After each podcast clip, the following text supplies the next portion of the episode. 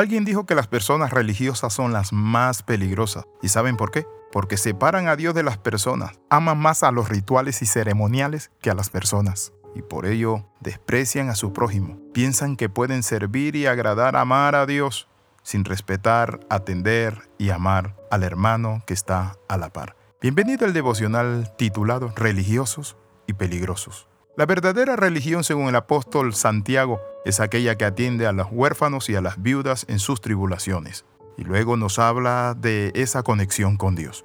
La Sagrada Escritura dice que debemos amar y servir a nuestro prójimo antes de poder amar y servir a Dios. Esto se enseña en toda la Escritura. Por eso vemos que hay personas que asisten a la misma iglesia que otras y no la saludan. Ni siquiera la determinan y menos amarle el Señor Jesucristo dijo lo siguiente. Noten lo que dice la palabra en Mateo 5, 23 al 24. Por tanto, si traes tu ofrenda al altar y allí te acuerdas de que tu hermano tiene algo contra ti, deja allí tu ofrenda delante del altar y anda y reconcíliate primero con tu hermano. Entonces ven y presenta tu ofrenda. Es decir, Dios está diciendo, tú quieres alabarme a mí, traer mi ofrenda, glorificar mi nombre, analiza tu vida primero. Y si tu hermano tiene algo, ese es el sentido del texto. No es que tú tengas algo, porque se entiende implícitamente que nosotros no debemos tener enemigos, ni rencores, ni odio hacia nadie. Si allí te acuerdas, dice la palabra, que tu hermano tiene algo contra ti, ve y ande y reconcíliate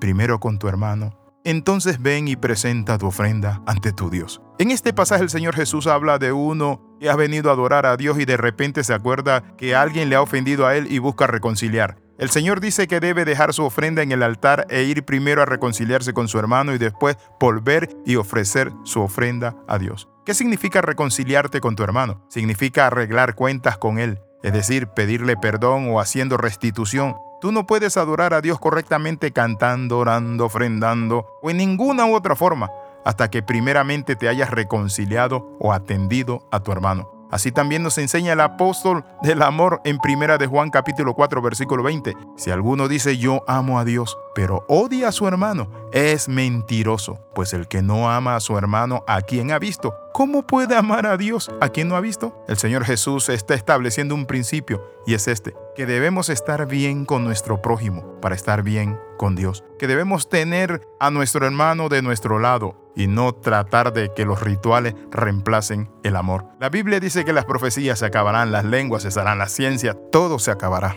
pero lo que queda es el amor. Eso nos muestra a nosotros que la esencia del cristianismo es el amor. Si nuestro pecado fue cometido contra Dios solamente debemos confesárselo a Dios, pero si hemos hecho mal a nuestro prójimo, a nuestro hermano, familiar, debemos arreglar las cosas directamente con ellos. Pedirle perdón solo a Dios no es suficiente, debemos arreglar cuenta con los demás para que podamos estar bien con Dios. ¿Cómo tener una vida limpia y una conciencia transparente? La Biblia dice que David era un hombre conforme al corazón de Dios. Hechos capítulo 13, versículo 22. Una razón para esto era el amor de David a Dios y su anhelo de estar completamente bien con Dios. David le pidió a Dios que le mostrara cualquier pecado que pudiera él tener en su vida cuando oró de la siguiente manera. Examíname, oh Dios, y conoce mi corazón Pruébame y conoce mis pensamientos y ve si hay en mí camino de perversidad. Eso está en el Salmo 139, versículo el 23 al 24. Si queremos tener una conciencia limpia, debemos permitir que el Espíritu Santo examine nuestro corazón y nos muestre las ofensas que hemos cometido contra otro. Quiero compartirle algunas ofensas que podemos considerar y una de ellas es, ¿has herido u ofendido a alguien con algo que hayas dicho o hecho? ¿Has robado a tu patrón, a tu jefe o algún familiar o a otras personas? ¿Le has mentido a alguien y nunca le has pedido perdón? ¿Has sentido amargura y resentimiento contra alguien y le has hecho daño a esa persona? ¿Has tenido una actitud de falta de perdón hacia alguien? ¿Estás hablando de tu mejor amigo por la espalda de él? ¿Te has rebelado contra alguien que tiene autoridad sobre ti, como tus padres, tu jefe, tu maestro, etcétera? ¿Has sido desagradecido con quienes te han ayudado y te han tendido la mano y te han dado de comer? ¿Has cometido otras ofensas? ¿Qué quiero compartirte con esto?